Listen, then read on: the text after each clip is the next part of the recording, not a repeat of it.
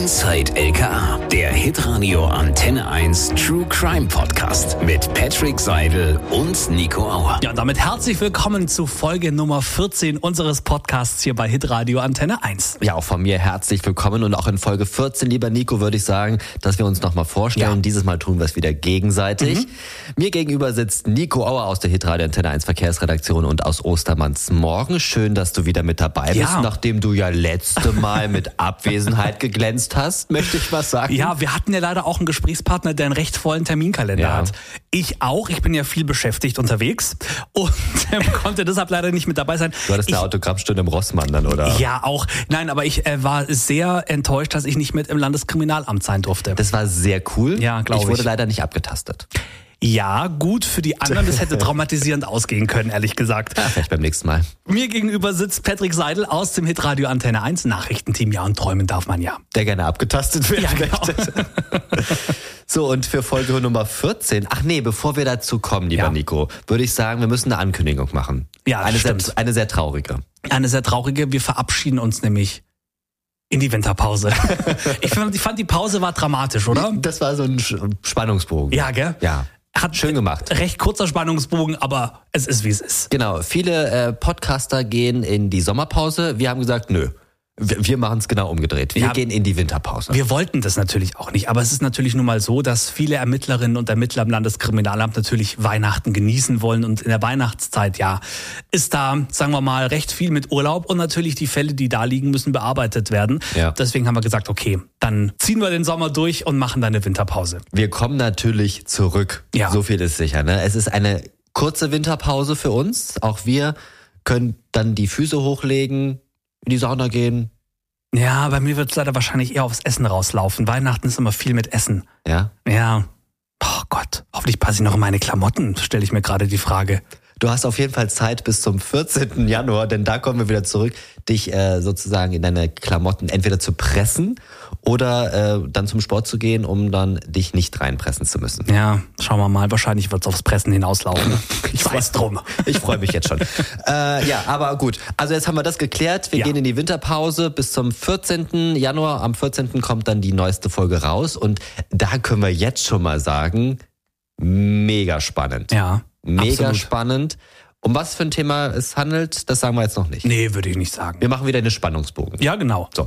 Und jetzt Folge Nummer 14 haben wir uns ein Thema rausgesucht. Da muss ich ganz ehrlich sagen, konnte ich am Anfang jetzt nicht so viel mit anfangen. Ich habe das schon oft gehört, aber so wirklich, wenn mich jemand danach fragen würde, äh, sag mal, was ist das, würde ich mhm. sagen, ja, du stellst eine Waschmaschine auf, packst paar Fuffis rein, genau. machst den Schleudergang rein und dann hast du die Geldwäsche. Ja, absolut. Geldwäsche ist nämlich das große Thema in dieser Folge.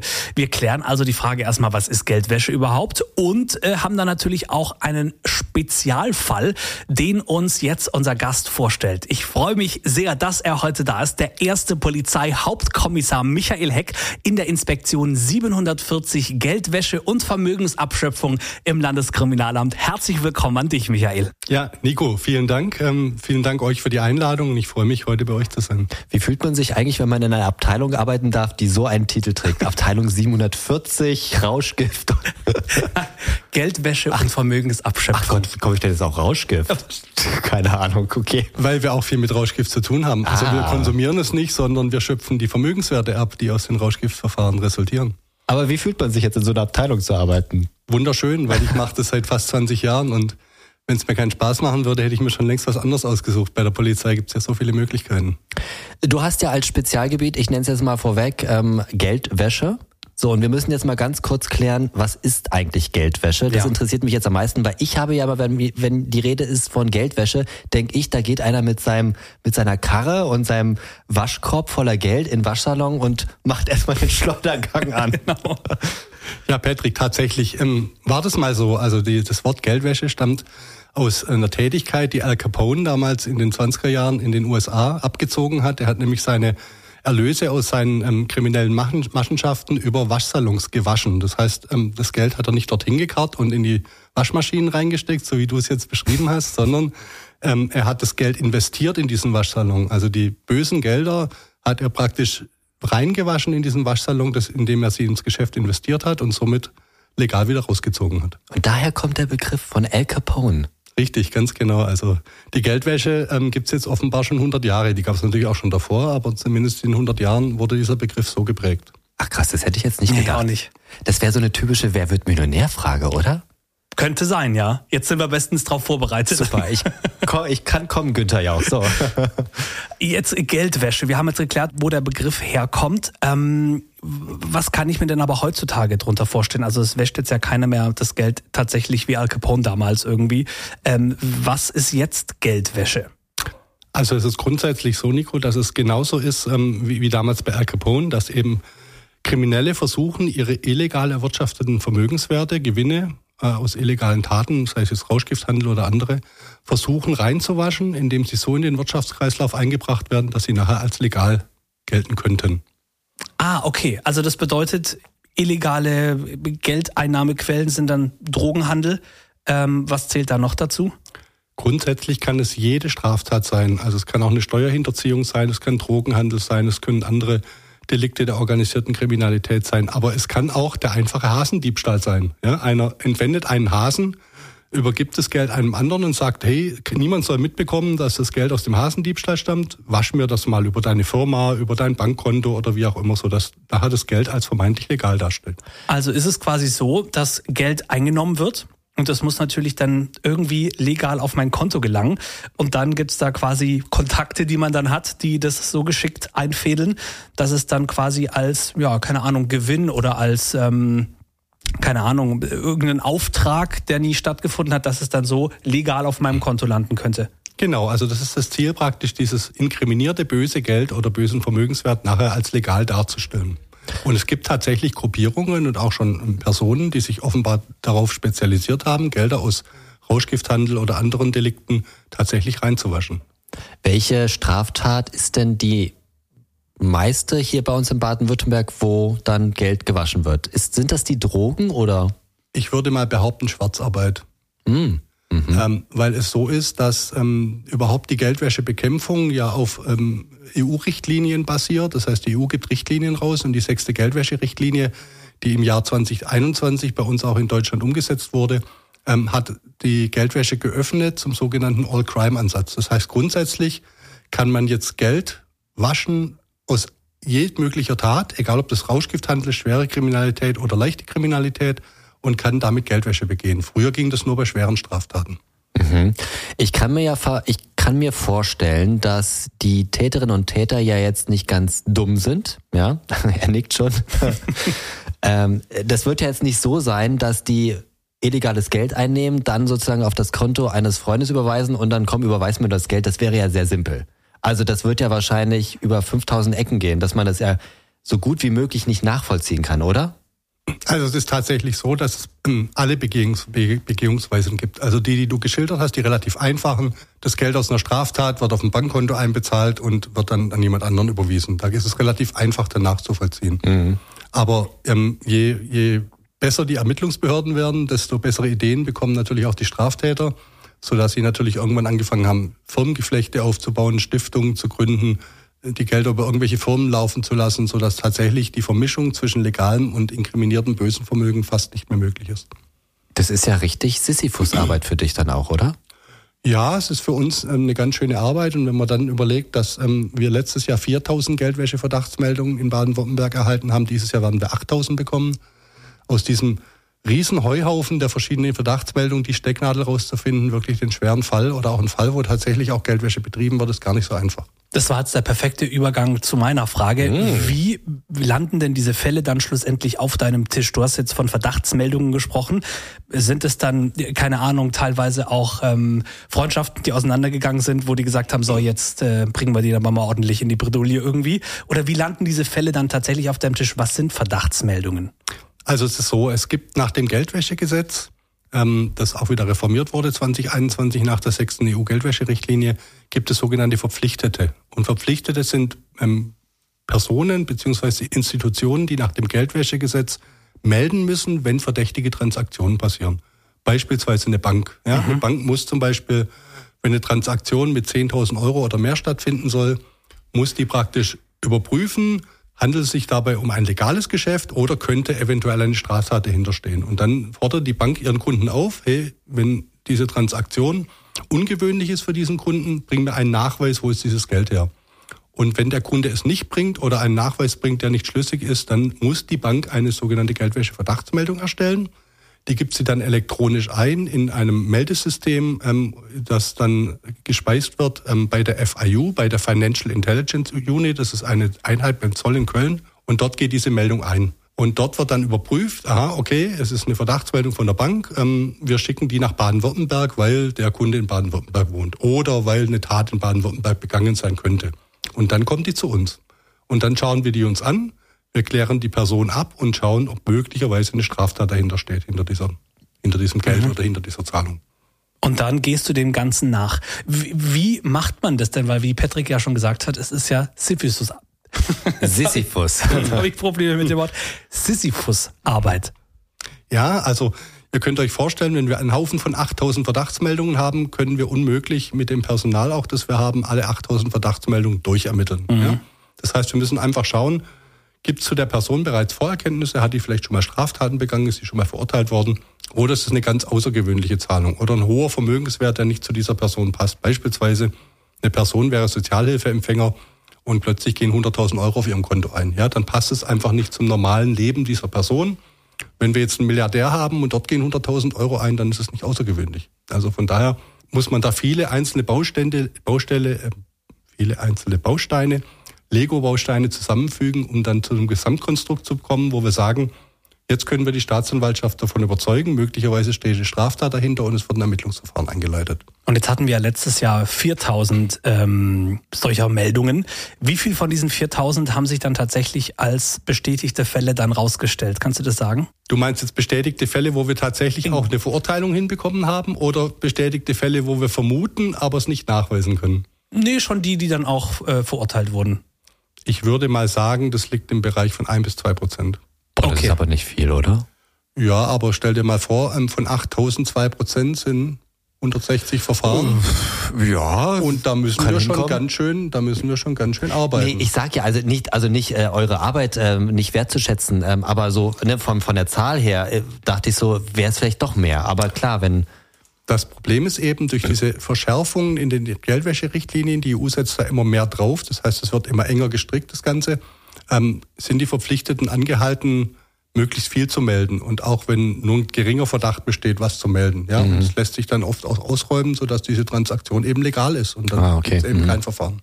Aber was mich jetzt noch interessiert, du hast gesagt, ja 4000 im letzten, letzten Jahr und in diesem Jahr wohl 8000. Das ist ja eine Verdoppelung. Ähm, Gibt es da einen Grund? Also ist es einfach lukrativ war, geworden, hier bei uns die, das Geld zu waschen? Oder also was ist der Grund dafür? Also der Grund ist einfach die Verschärfung der, der Richtlinien. Das heißt, es werden immer die, die Schranken werden immer weiter unten gesetzt, mhm. sodass immer mehr Fall, Fälle auch kommen, bei denen Verdachtsmeldungen ähm, erstattet werden müssen durch die Verpflichteten. Und interessant bei der Geschichte ist vielleicht noch, wenn die Verpflichteten es nicht machen, nicht melden und es kommt nachher raus, bekommen die sehr hohe Bußgelder. Also von daher sind die auch angehalten, da entsprechend zu melden. Und vielleicht eins noch, es gab letztes Jahr 350.000 Geldwäsche-Verdachtsmeldungen in Deutschland, die die FIU gereicht haben. 350.000? Ja.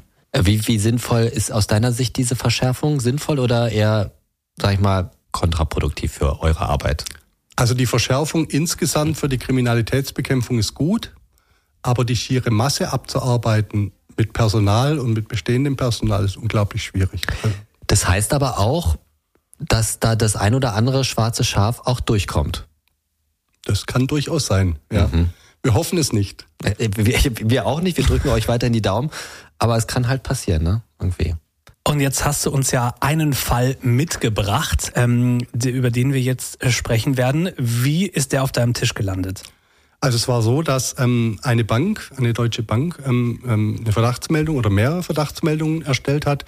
Zum damaligen Zeitpunkt, als dieser Fall sich abgespielt hat, war es auch noch so, dass die FIU, ähm, von der ich bereits erzählt hatte, es damals noch nicht gab. Damals gingen noch die Geldwäsche-Verdachtsmeldungen direkt von den Banken an, an direkt an uns, ans Landeskriminalamt. Damals hieß es auch noch Geldwäsche-Verdachtsanzeige. Das hat sich geändert. Also damals waren es tatsächlich Strafanzeigen, die die Banken gestellt haben. Heute ist es nur noch eine Geldwäsche-Verdachtsmeldung, also nur noch eine gewerberechtliche Mitteilung. Ja, dann kam diese Geldwäsche-Verdachtsmeldung zu uns und wir haben gesagt, also die Gelder, die da ähm, eingehen bei einer deutschen Firma hier im Großraum Stuttgart, das ist sehr, sehr ungewöhnlich, ja, weil die Gelder hauptsächlich aus dem Ausland kamen ähm, aus Steueroasen, sprich aus Ländern, wo eben bekannt war, da wird, werden, häufiger, werden, werden häufig Gelder gewaschen. Und dann haben wir eben mal Ermittlungen gemacht zu den Personen, die hier in Deutschland dahinter stehen, ähm, hinter diesem Unternehmen, und haben eben festgestellt, dass diese Personen im Zusammenhang mit einer kriminellen Vereinigung stehen. Wir müssen, glaube ich, nochmal den, den Begriff Steueroase nochmal klären. Ich glaube, das wissen nicht alle. Was ist eine Steueroase?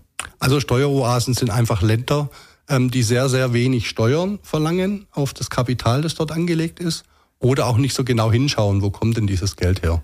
Also die einfach in Bezug auf Geldwäsche sich eigentlich nicht drum scheren. Das kann man einfach so sagen. Ich frage für einen Freund, was ist die beste, beste Steueroase auf der Welt? Also es gibt viele kleinere Länder, ähm, die sich nicht so sehr um die, ähm, ja, um die, um die Steuern oder um die, um die Geldwäsche kümmern. Also was mal große Steueroasen waren, ähm, es hat sich zwischenzeitlich geändert. In Europa ist zum Beispiel Liechtenstein und Monaco. Mhm. Ist aber heute nicht mehr so lukrativ, weil die eben auch zur EU gehören oder zumindest zum Wirtschaftsraum und somit auch diese Richtlinien anwenden, so dass man schon offshore gehen muss. Also entweder irgendwo aufs Meer raus in einen kleinen Staat oder in irgendeine Bananenrepublik in Anführungszeichen. Karibik soll, glaube ich, ganz gut sein, oder? Gibt es auch ein paar Länder, die da ganz gut dabei sind, ja. Also nicht nur beim Thema Geld eine Oase, sondern auch geografisch gesehen. Gut. Also ihr, ihr hattet ja diese, ich denke, das ist auch ähm, durch die Presse gegangen, diese Panama Papers, mhm, wo eben entsprechend hier viele Personen, auch Politiker, Wirtschaftsunternehmen und alle möglichen auch Straftäter ähm, ihre Gelder in, über Panama gewaschen haben oder über dortige Briefkastengesellschaften. Über welche Beträge sprechen wir denn da, die von Steueroasenländern äh, auf das äh, Konto dieser Stuttgarter oder in der Stuttgart, Stuttgarter Umgebung ansässigen Firma, Mensch, was denn los, äh, da äh, auf dem Konto eingegangen sind? Also in dem Verfahren war es so, dass insgesamt acht Millionen ähm, Euro ankamen von verschiedenen Personen und Unternehmen aus verschiedenen Ländern die dann hier von diesem Unternehmen in Immobiliengeschäfte investiert wurden. Das heißt, es ist ein sehr beliebtes, eine sehr beliebte Spielwiese auch, diese, diese Gelder über Immobilien zu waschen. Gerade jetzt in den letzten Jahren, wo die Immobilienpreise sehr, sehr hoch ähm, sich auch entwickelt haben und gestiegen sind, ähm, sodass eben dieses inkriminierte, dieses böse Geld in Immobilien investiert wird, die dann zwei, drei, vier Jahre gehalten werden und dann weiter veräußert werden. Und wenn eben binnen, binnen dieser zwei, drei, vier Jahre keiner prüft und die dann weiter veräußert werden, stammt dieses Geld der Erlös aus einem Immobilienverkauf, was nicht verboten ist und somit ist es dann auch gewaschen. Wobei ich ja jetzt sagen muss, acht Millionen hast du gesagt. Acht Millionen in Immobilien ist jetzt nicht wirklich viel, oder? Also das, das, warum ist das aufgefallen? Also es waren 29 Immobilien insgesamt. Also es war jetzt nicht nur eine große Immobilie, sondern es waren eigentlich Wohnungen und Einfamilienhäuser, so dass es auch schon dann einen größeren Umfang hatte. Ähm, acht Millionen ist jetzt vielleicht wenn man die Milliardenbeträge und Billionenbeträge, mit denen immer jongliert wird, auch mit dem Bundeshaushalt und was man sich da denkt, ist acht Millionen klar nicht viel, aber für einen Geldwäschefall ist es schon wirklich viel, weil wir haben tatsächlich auch Geldwäschefälle, wo es um 1000 Euro geht. Ja, ja, aber warum ist sozusagen der aufgefallen? Weil eben also acht Millionen jetzt in mehreren Immobilien verteilt, wie gesagt, ist nicht viel. Aber warum ist denn dieser Fall jetzt sozusagen dann aufgefallen? Was war das Ungewöhnliche daran?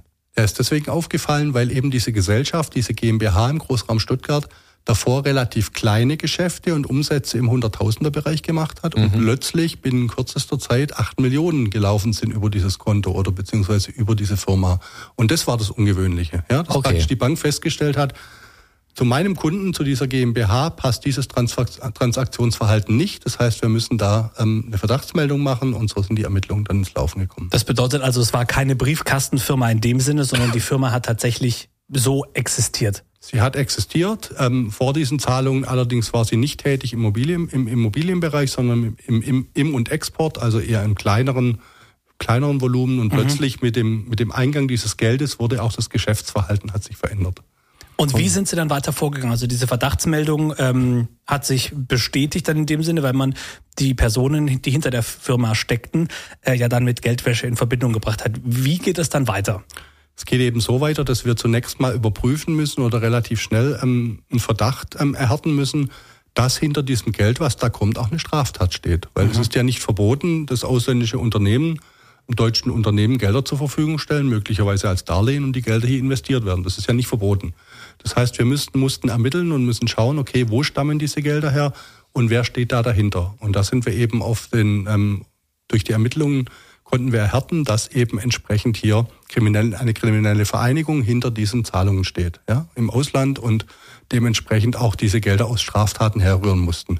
Herrühren bedeutet, Geldwäsche ähm, und die Vermögenswerte aus Geldwäsche dann später auch ähm, einzuziehen, also sprich den Tätern wegzunehmen, geht nicht nur, wenn die komplette Summe der Immobilien, der Immobilien, des Immobilienkaufs böse ist, sondern wenn nur auch wenn nur Teile inkriminiert eingebracht werden. Das heißt, herrühren bedeutet, wenn ich eine Immobilie kaufe 100.000, ich habe 70.000 in Bar und 30.000 steuere ich noch bei aus irgendwelchen Straftaten, dann rührt diese Immobilie aus Geldwäsche her, weil auch Gelder aus Geldwäsche investiert werden und somit kann die Immobilie eingezogen werden. Okay, und dann, ähm, dann hast du sozusagen, bist du dieser ganzen Sisyphus-Arbeit mal nachgegangen. Also nicht nur ich natürlich. Ja, ja, okay, nicht nur du. Da waren natürlich viele dabei, ja, Ja. die ähm, da, da ermittelt haben und äh, manche der Ermittlungen ähm, können auch nicht im, im, im Offenen geführt werden, müssen auch im Verdeck geführt werden mit verschiedenen taktischen Möglichkeiten, ähm, auf die ich jetzt hier auch nicht näher Ja, ja, klar. eingehen möchte. Aber Schade, ähm, aber gut. Es ist, es ist auch umfangreiche Polizeiarbeit notwendig und ähm, in dem Zusammenhang, wenn es auch um, um Unternehmen geht und um viele, viele Bankkonten, muss man natürlich die auch alle analysieren muss sich die alle holen, kommen lassen und zum damaligen Zeitpunkt hat man die auch noch in Papierform äh, erhalten. Da kam also dann ein Transporter von DHL und hat dann 30 Umzugskartons mit Bankunterlagen ausge, äh, ausgeladen und dann sitzt man da mal monatelang und schaut sich irgendwelche Bankkonten an und analysiert. Jetzt mal ganz ehrlich, und ich möchte eine ehrliche Antwort, ja? Wenn da 30 Umzugskartons kommen, wo man denkt, ach du lieber Gott, da sind doch, wie viele Akten waren das? Also insgesamt, das ganze Verfahren hatte 800 ähm, Leitsordner. Okay, also du siehst diese 30 Umzugskartons Ja. und machst die auf und siehst 800 Leitsordner. Wie viel Lust hat man, sich diese Ordner im Detail anzugucken? Total, weil ich bin ein Zahlennerd Echt? und Ja. mich motiviert es. Also natürlich wäre es mir lieber, es wären nur drei Kartons, aber schlussendlich, ähm, wenn ich ein rundes Bild machen will und das Verfahren erfolgreich abschließen, muss ich mir jedes einzelne Blatt anschauen, dann ist es so. Gott, also weißt du, wie viele Blätter das waren? Tausende. Ich kann es dir nicht mehr sagen, wie viel. Aber wie gesagt, 800 Leitsordner. Ein Leitsordner hat normal 500 Seiten, also von daher ähm, 40.000 Blatt. Gut, ja. Also es hat mit Sicherheit einige Druckerpatronen gekostet, das auszudrucken. Ja.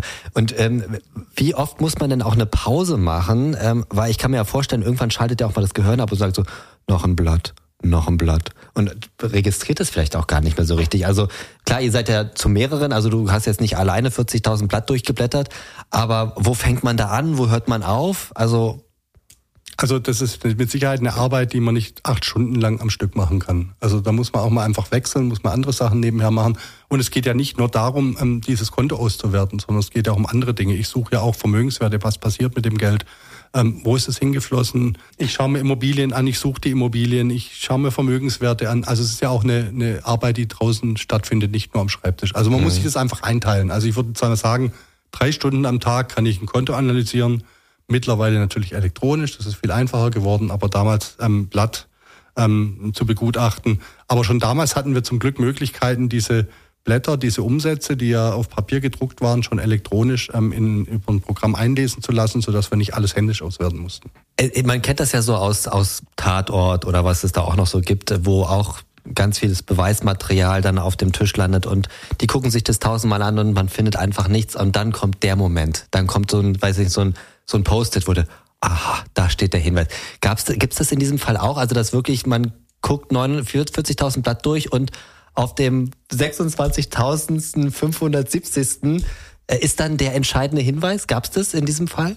Also der Fall hat natürlich zusammengespielt zwischen den Büroermittlungen mit diesen Finanzermittlungen, so nennt sich das, mit den Kontoauswertungen und den vielen anderen Ermittlungen, die getätigt werden. Da hat man verschiedene Indizien, die führt man zusammen und vieles hat eben zusammengepasst, wo wir von vornherein gesagt haben, schon bevor wir die ganzen Bankunterlagen bekommen haben, aber das hat sich dann erhärtet, da passt vieles nicht zusammen. Ja, also diese Personen, die da handeln, sind keine erfolgreichen Immobilienmakler oder Immobilienleute, sondern die sind einfach nur eingesetzt worden, um dieses Geld irgendwie zu waschen. Ja, die hatten also, haben viele, viele Fehler gemacht, hatten eigentlich keine Ahnung von dieser, von diesem, von diesem Geschäft. Und es hat sich aufgrund der Ermittlungen, auch der Zahlungen und auch der Zahlungswege dann auch erhärtet. Aber es gab jetzt nicht den Moment, wo, wo ihr gesagt habt, jetzt haben wir ihn. Das war eher über andere ähm, technische Möglichkeiten, die wir nutzen und eher nicht über die Bankermittlungen. Aber natürlich mussten wir, das war die Grundlage des Verfahrens, ähm, mit diesen Bank- und ähm, Kontoermittlungen tatsächlich die Geldflüsse nachweisen. Weil ohne den Nachweis der Geldflüsse hätten wir zwar die kriminelle Vereinigung nachweisen können, aber nicht die Geldwäsche. Weil wir müssen ja nachweisen, wo sind diese Gelder eingebracht worden, wie werden sie verwendet. Und das muss ich eben durch mühevolle Papierarbeit erledigen. Und jetzt hast du gesagt, 29 ähm, Immobilien wurden über diese Firma gekauft. Schlussendlich hat sich herausgestellt, es war tatsächlich Geldwäsche. Ähm, sonst hättest du den Fall bestimmt nicht mitgebracht. Ähm, was passiert denn dann mit diesen 29 Immobilien? Gehen die, keine Ahnung, an Vater Staat oder was passiert mit diesen Immobilien? Ja, Vater Staat wird reich durch Geldwäsche. Ach, tatsächlich? Es ist, es ist tatsächlich so. Also ähm, wenn wir, es gibt ja verschiedene Arten von Straftaten. Ja, also es gibt Straftaten, bei denen es sogenannte Geschädigte gibt. Also irgendjemand, der betrogen wird oder dem irgendwas entwendet wird, dann hat er natürlich die Person in Anspruch, das Opfer der Geschädigte, dass er rückerstattet, also eine Rückerstattung erhält.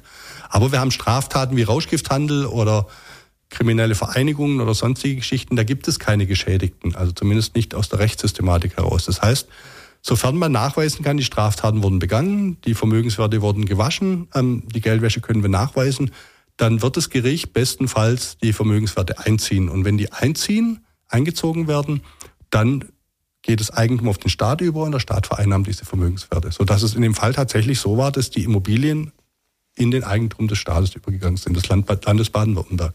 Ah, okay, das bedeutet, äh, dass eben acht Millionen oder Immobilien im Wert von 8 Millionen Euro dann quasi an das Land Baden-Württemberg äh, übergegangen sind. Also es waren nicht nur Immobilien, es waren noch Kontoguthaben, es waren Fahrzeuge, aber insgesamt Vermögenswerte in Höhe von 8 Millionen, ja. Woher kam denn eigentlich das Geld? Weiß man das? Wir konnten es nachvollziehen, ja. Wir haben natürlich die Zahlungswege äh, nachvollzogen bzw. ermittelt. Und das Geld ging über insgesamt 150 Scheinfirmen und Schein- und Briefkastenfirmen, sprich Unternehmen, die diese kriminelle Vereinigung gegründet hat, mit dem Ziel, ihre Gelder zu legalisieren, die aus verschiedenen Straftaten stammten im außereuropäischen Ausland. Aber krass ist, also für mich hat sich das anfangs so angehört, dass dieses Unternehmen ja eigentlich so ein kleines, nettes, vielleicht so Familienunternehmen, so kam, kam das für mich rüber. Und dann haben die wahrscheinlich gemerkt, ach nö, Lütz läuft's aber nicht mehr. Aber dass die dann in der Lage sind, das über so viele Briefkastenfirmen und Scheinfirmen irgendwie laufen zu lassen, oder waren die da gar nicht beteiligt? Nee, Nico, also diese Personen, die hier gehandelt haben in Deutschland mit der GmbH, die wussten von dieser kriminellen Vereinigung mit Sicherheit was, waren aber dort nicht Mitglied. Und sie haben auch diese Scheinfirmen nicht betrieben. Die Scheinfirmen wurden durch die kriminelle Vereinigung betrieben, da wurden die Gelder transferiert und landeten schlussendlich in Deutschland bei der, bei der GmbH. Ah, okay. Okay, das bedeutet im Zweifel, also die müssen ja davon gewusst haben, diese, diese hier Stuttgarter Firma, die also ne, ganz ähm, sagen, ach so, ja, das sind acht, acht Millionen, nö, wissen wir nichts. Also äh, die, die müssen davon gewusst haben, aber waren jetzt nicht so tief drin in diesem, in diesem kriminellen Strudel, sagen wir mal, die haben das wahrscheinlich für gut Geld äh, da irgendwie mit sich machen lassen dann wahrscheinlich. Richtig, also es waren ganz typische und übliche Geldwäscher, das heißt, die waren in die Ursprungstaten nicht verwickelt, sondern haben nur dafür gesorgt, dass diese, vom, diese bösen Gelder nachher legal dastehen. Okay, dass die quasi in Immobilien investiert werden. Und ah, nachher okay. durch die Immobilienverkäufe als vermeintlich legales Geld zur Verfügung stehen. Okay, und wie lange haben die da schon, schon äh, unbeobachtet äh, ihre Geldwäsche da betrieben, kann man das sagen? Also Sie haben es schon tatsächlich drei bis vier Jahre bevor unsere Ermittlungen begonnen haben betrieben. Wir hatten da, da damals allerdings das Problem, dass ähm, zum damaligen Zeitpunkt im Paragraph 261 Strafgesetzbuch der sogenannten Geldwäsche es noch nicht möglich war, in Deutschland die Geldwäsche zu verurteilen, wenn die Ursprungstaten im Ausland begangen wurden. Da gab es eine Rechtsänderung sodass der Gesetzgeber diesen Paragraph geändert hat und dahingehend, dass man auch dann Geldwäsche in Deutschland verurteilen kann, wenn die Straftaten, die Ursprungsstraftaten im Ausland begangen wurden, das Geld nach Deutschland fließt und hier gewaschen wird. Mhm. Das heißt, als wir begonnen haben äh, zu ermitteln, hatten wir einen gewissen Zeitraum schon, wo dieses Gesetz in Kraft getreten war und tatsächlich die Geldwäsche hier verfolgt werden konnte. Aber ein Teil der Gelder, mehr als diese acht Millionen, sind auch schon im Zeitpunkt davor geflossen und die konnten nicht verfolgt werden, weil es damals noch nicht strafbar war in Deutschland. Wie viele Beschuldigte hatte das dann, die ist das Verfahren? Also das Verfahren hatte insgesamt rund 20 Beschuldigte, oh, okay. wovon tatsächlich dann auch fünf vor Gericht ähm, sich verantworten mussten. Und was erwartet einen denn dann da? Also wenn es ging um gewerbsmäßige Geldwäsche und der Strafrahmen ähm, wird eben manchmal ausgeschöpft, schöpft manchmal nicht, aber die Strafen, die hier ähm, tatsächlich verhängt wurden, lagen zwischen vier und sechs Jahren. Dann ohne Bewährung. Ohne Bewährung. Ja, Bewährung ist bis zwei Jahre. Ja, genau. also vier bis sechs Jahre tatsächlich Haft. Dann auch äh, nicht nur für die baden-württembergische Firma, sondern dann tatsächlich auch hat man Drahtzieher dann ermitteln können und man konnte auch Drahtzieher ermitteln ähm, und eine hohe Person dieser Vereinigung tatsächlich auch verurteilen. Ah, okay. Also quasi ja. mit einer der, der, der, der Oberhäupter oder wie nennt man das denn da? Die, ein hohes Tier auf jeden Fall. Ein hohes Tier der Vereinigung, genau, genau. Hast du, hast du als Zeuge ausgesagt? Ich musste tatsächlich zwei Tage lang in dem Verfahren als Zeuge aussagen. Da bist du ja den Beschuldigten auch entgegengetreten ja. wahrscheinlich. Ja, aber ja auch schon während des Verfahrens, also nicht erst im Gerichtssaal. Okay, also du hast sie schon vorher kennengelernt. Wie, wie, wie haben sie auf äh, dich gewirkt? Also waren das so irgendwie, mir kann gar nichts passieren hier, Leute? Oder waren die, hm, scheiße? Nö, also die haben tatsächlich auch versucht, ähm, Gegendruck aufzubauen. Also die haben sich nicht gescheut, auch zu drohen und ähm, sowohl die Staatsanwaltschaft, die Justiz als auch die Polizei, ähm, den, den wurde Konsequenzen angedroht, wenn das Verfahren tatsächlich durchgezogen wird. Also das wurde tatsächlich versucht, hier Einfluss zu nehmen. Wie, wie geht's einem dann damit? Wenn man das ein paar Jahre schon macht, ähm, man macht sich natürlich schon Gedanken, ja, auch wenn man Familie hat, ganz klar. Aber man muss sich halt entscheiden, macht man es oder macht man es nicht. Und das wurde damals auch freigestellt den Ermittlern und dann haben wir uns entschieden und da muss man einfach auch die Stirn bieten. Ja, das, wenn man da, sage ich mal, alle sagen, nee, wir machen es nicht, wir haben Angst, dann ist halt die Frage, ob wir im richtigen Job sind. Da würde ja dann auch so ein bisschen der Rechtsstaat einknicken, ne, eigentlich. Aber ganz ehrlich, ich wüsste nicht, wie ich damit umgehen würde. Aber es gibt halt tatsächlich Länder, wo das funktioniert. Und ja, ja. es sind halt auch diese Vereinigungen, die in Deutschland ihr Geld waschen, die es gewohnt sind aus manchen anderen Ländern, dass eben die Justiz einknickt oder auch die Ermittlungsbehörden. Aber gab es denn dann nach Ende des Verfahrens, also als dann auch die Urteile gesprochen worden sind, gab es denn dann von der, ich sage jetzt mal Gegenseite, gab es dann noch weiterhin, sage ich mal, Drohungen oder ist es dann komplett, also dann war es vorbei, oder? Also die Drohungen waren während den laufenden Ermittlungen, auch nach der Festnahme dieser Personen, ähm, auch während des Gerichtsprozesses, aber nach dem Urteil überhaupt nicht mehr. Also die haben das dann akzeptiert und das war in Ordnung und das ist auch so ein bisschen eine Geschichte, wo ich immer sage, mir ist so ein schwerer Junge eigentlich lieber als ein Betrüger, weil der schwere Junge, der gibt in der Regel auch zu, was er gemacht hat und akzeptiert es dann auch. Wenn ich mit einem Betrüger spreche, denke ich manchmal nach drei Stunden, der hat vielleicht recht. Also der redet drei Stunden irgendwelche Sachen und ich glaube manchmal auch, die sind überzeugt, dass sie gar nichts Falsches machen. Ähm, und das ist bei den schweren Jungs eigentlich nicht so. Das funktioniert eigentlich ganz gut. Ach krass. Also das klingt, also das ist jetzt wirklich so, so, so ein überraschender Moment für mich, weil ich dachte so, die, die, also die drohen Justiz, der Polizei und dann fällt das Urteil. Okay. Also das ist so total paradox. Irgendwie. Also sie haben natürlich Rechtsmittel eingelegt. Es ja, ja, okay. ist dann noch zum Bundesgerichtshof gegangen, aber es wurde halt als das ist ja ein gutes Mängel, Recht, sage ich mal. Genau, ja. als mängellos dann dargestellt und damit war die Sache okay. Und dann haben die das akzeptiert. Ich ja, aber wir haben ja mit dem Entschuldigung mit der Einziehung der Vermögenswerte, da haben sie noch ein bisschen rumgemacht. Das fanden sie nicht so toll. Aber die Verurteilung an sich, also die organisierten, äh, die kriminelle äh, Organisation, die sind gewohnt, dass sie hin und wieder im Knast sind. Also es ist für die nichts Neues. Und vor allem vier bis sechs Jahre ist jetzt, glaube ich, auch nicht für die so lang, oder? oder? Das ist nicht so lang und es ist halt so, die reine Geldwäsche an sich hat halt nicht so hohe Strafandrohungen wie jetzt beispielsweise Rauschgifthandel oder eine organisierte, also eine kriminelle Organisation. Es ist ja nur so, dass wir den Personen, die hier in Deutschland gehandelt haben, nicht die Mitgliedschaft in der kriminellen Vereinigung nachweisen konnten, sonst hätten die zehn Jahre oder noch mehr bekommen, sondern nur in Anführungsstrichen diese gewerbsmäßige Geldwäsche. Nee, was ich nur noch sagen wollte, wir haben ja in dem Podcast schon gelernt, dass in Revision gehen ja nicht grundsätzlich das Urteil anfechtet, sondern eben grobe Fehler während der Ermittlungen. Ne? Also, weil ich habe auch immer früher gedacht, wenn man in eine Revision geht, entscheidet jemand nochmal neu, ähm, ob das äh, Urteil so, äh, ob, ob das Urteil an sich stimmt, nicht ob das, ob während der, mhm. während der ähm, wie sagt man, während der Ermittlungen äh, grobe Fehler passiert mhm. sind. Das fand ich äh, auch nochmal. Es gibt ja die Berufung, wo es tatsächlich darum geht, dass irgendwie an der, an der Strafe, an der Strafhöhe irgendwas ähm, geändert werden mhm. soll oder möglicherweise der Tatbestand falsch abgeurteilt wurde vom Gericht und die Revision, wo es eben ums Verfahrens geht. Genau, ja. ja. Die, die Revision geht es dann an den Bundesgerichtshof dann. Unter Umständen auch bei der Berufung. Es ist beides, mhm. kann beides zum Bundesgerichtshof gehen. Aber in dem Fall ging es tatsächlich um eine Revision. Ja, da wurden tatsächlich Verfahrensfehler gerügt. Gab es welche? Na, BGH hat gesagt, es gab keine. Es ging vor allem um Übersetzungen. Das Problem ist natürlich immer, wenn man ähm, ausländische Straftäter hat und muss dann Übersetzer ein, einsetzen, die dann eben die Gespräche oder die schriftliche, was eben per E-Mail verschickt wird durch die Täter möglicherweise übersetzen muss dann ist immer die Frage, trifft man genau den richtigen Wortlaut, ja? Mhm. Ähm, und der Übersetzer soll natürlich nicht irgendwie was reininterpretieren, sondern soll wirklich eins zu eins übersetzen. Aber wenn wir jetzt eine E-Mail schreiben und wir flachsen nebenher ein bisschen, dann ist die Frage, wie übersetzt man den Witz, ja? Mhm. Äh, deswegen ist es immer, und da wurde unglaublich drüber gestritten über die Übersetzung. Ob das tatsächlich so gesagt wurde, wie es nachher übersetzt war. Ich habe das auch schon ein paar deiner Kolleginnen und Kollegen gefragt, ähm, wenn du jetzt so einen Fall auf dem Tisch hast oder wie jetzt zum Beispiel den Fall, den du uns jetzt mitgebracht hast und dann abends nach Hause gehst und ins Bett und du liegst da und denkst so, es darf doch nicht wahr sein. Das, also kann, kann man da einschlafen und denkt so, nee, ich muss jetzt nochmal, so wie man beim Tatort das kennt, so, man fährt so mitten in der Nacht nochmal ins Präsidium und sagt, jetzt muss ich mir nochmal den Leitsordner 44 angucken, da ist. Also gab's das in dem Fall oder? Also tatsächlich in dem Fall gab's das bei mir.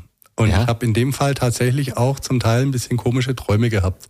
Aber mit der Zeit ähm, muss man das abschalten oder muss man es muss man's ausblenden, weil sonst kann man echt nicht mehr einschlafen. Und zwischenzeitlich ist es echt so, wenn ich aus dem Büro gehe, dann lasse ich meine Fälle dort. Also ist, ich gebe die ab an der Tür und nächsten Morgen, wenn ich komme, nehme ich sie wieder mit. Weil sonst kannst du echt nachts nicht einschlafen. Und das ist dann schon echt belastend. Ja, zudem ja manchmal in so einem Großverfahren auch die Einsatzzeiten komisch sind, ja, dass man auch mal nachts raus muss oder mal früh morgens oder was auch immer. Von daher ist es ganz arg wichtig, den Bürojob im Büro zu lassen und zu Hause privat zu bleiben. Also bist du wirklich um vier dann äh, ins LKA gefahren? Ja, kam auch mal vor, klar. Ja. ja, also wie gesagt, ich hatte da echt Zeiten, in denen ich schlecht schlafen konnte und viel zu tun war und dann habe ich eben auch mal zu komischen Zeiten gearbeitet. Das tun wir auch. Ja. Das stimmt allerdings. Wecker klingelt um 3.15 Uhr. Ja, bei mir auch. Bei mir. Bei ja, bei mir auch. Ja, bei mir auch. Nee, 3.23 Uhr. Ja, gut. Okay. Die sieben Minuten gönne ich mir noch. Sei dir gegönnt. Ähm, und jetzt haben wir ja schon gesagt, dass, diese, dass dieses Geld aus Straftaten aus dem Ausland kam. Kann man denn sagen, was für Straftaten? Also sprechen wir da über Drogen, ähm, keine Ahnung, Prostitution? Ich habe keine Ahnung. Also kriminelle Vereinigungen begehen ja unterschiedliche Straftaten, aber sehr viele sind natürlich im Rauschgiftbereich, im Bereich Menschenhandel, Prostitution, im Bereich Schutzgelderpressung, ähm, Betrug, alle möglichen Straftaten. Und zwischenzeitlich kann man auch tatsächlich sagen, dass gewisse ähm, traditionelle ähm, Organisationen, zum Beispiel wie, wie italienischer Mafia-Art, nicht mehr nur diese Schutzgelderpressung, wie sie früher gemacht haben, sondern tatsächlich quer durch den kompletten Bereich des Strafgesetzbuches sich tummeln. Ja? Und auch tatsächlich legale wirtschaftliche Geschäfte machen, auch um natürlich die Möglichkeit ähm, sich zu geben, hier die Gelder tatsächlich auch möglicherweise selbst zu waschen, ja, und gar nicht mehr fremde Leute zu benutzen. Also da ist alles möglich. Alles. Hattest du eigentlich mal einen Geldwäschefall auf dem Tisch, wo du selbst äh, gleich am Anfang gedacht hast, so, boah, ist das dumm? Also, das hättest du, das hättest du ein bisschen besser überlegen können. Ja, also es gibt halt gewisse Sachen, so, es nennt sich Spaßüberweisungen, ja. Mhm. Überweisung 50 Euro Bemerkung für Koks und Nutten. Was? So, und jetzt ist die Frage, ja, jetzt ist die Frage, ist das wirklich ein Rauschgifthändler oder macht er nur Spaß? Ja? Ach, das fällt dann auch auf. Ja, natürlich. Also ist es so, dass die Banken neben gewissen Höhen von Transaktionen in ihren, also es ist ja nicht so, ihr müsst euch das so vorstellen, dass wenn jetzt eine groß, große Bank jeden Tag Millionen oder Hunderte von Millionen Überweisungen hat, sitzt nicht einer im Keller und schaut sich jede Überweisung an. Das geht ja nicht, sondern die haben eine Software, die über sämtliche ähm, Transaktionen läuft. Und da sind eben bestimmte Schlagworte auch drin, wie Rauschgift, also Koks oder Nutten, also Prostitution. Mhm. Und wenn über eine Überweisung im, im, im Betreffsfeld dieser, diese Worte ähm, erscheinen, dann springt das System an, bekommt es einen Sachbearbeiter auf den Tisch und der schaut sich das an. Und der sagt dann natürlich, oh, Koks, Kokain, ja. Das muss ich melden, weil da könnte ja tatsächlich ein Rauschgifthandel dahinter stehen. Wenn ich das verschweige, dann bekomme ich ein Problem. Und dann kommt sowas zu uns, 50 Euro. Ja? Oder ein anderer hat ähm, geschrieben, 100 Euro für waffenfähiges Plutonium. Muss er natürlich auch melden. Aber es waren alle Spaßüberweisungen. Ja. ja. das ist halt ein Gag zwischen den Personen. Und da, Leute, da rate ich echt davon ab, solche, solche ähm, Spaßüberweisungen zu machen, weil es geht tatsächlich zu den Strafverfolgungsbehörden. Aber wie hat denn der, der Typ, war der Typ wahrscheinlich, der Koks und Nutten da reingeschrieben hat, oder? Und das war einfach ein Kumpel, der ja. einem Geld überwiesen hat, das er ihm irgendwo geliehen hat. Wie hat denn der reagiert, als dann das Landeskriminalamt mal angerufen hat? So Ding Dong, hallo. Also die sind natürlich perplex, ja, und ja. sagen, ja, war doch alles nur Spaß. Aber ich meine, wenn ich Koks und Nutten, dann bin ich halt im Zusammenhang, zumindest im Umfeld von Straftaten, und da muss man halt auch damit rechnen, dass möglicherweise Ermittlungen gegen eingeführt werden. Da muss ich auch was sagen Ähm, ich hatte, wir haben ja donnerstags immer hier unseren Antenne 1 Sport, haben da Crossfit und äh, zahlen fünf Euro, damit ein, ein Trainer mit uns Sport macht. Und meine Kollegin Nadja hat mir Geld überwiesen per PayPal und hat geschrieben, äh, für unsere Granaten und hat dann okay. so ein Sport-Smiley dahinter gemacht. Naja. Und äh, dann hat sie auch eine Benachrichtigung von, von, PayPal bekommen und gesagt, wir werden das Geld nicht überweisen. Ähm, das äh, geht jetzt äh, weiter zur Überprüfung und dann ja. wird man sich Ach, im Zweifel bei dir melden. Ach, das wusste ich gar nicht. Ja. Genau so eine Geschichte. Also das ist der typische Fall, ja, wo eben das PayPal-System, Controlling-System angesprungen ist auf das Wort Granate, weil die das eben eingegeben haben. Terrorismusfinanzierung, ja, könnte ja einer Geld für eine Granate überweisen. Und wenn er das dann so blöd ist und das reinschreibt, dann springt dieses System an und dann löst der Geldwäsche-Verdachtsmeldung aus. Das mhm. heißt, ja. Nico, du wirst bei uns auf dem Schirm sein. Nein, das ist Gott sei Dank schon ein da, paar Jahre her. Na, vor allem Nico ist noch in anderen äh, Delikten, wie wir in den vorigen Podcast-Folgen ja schon äh, erfahren haben, auch schon im Visier des LKA. Ja, aber da hatten wir ja über Sport gesprochen.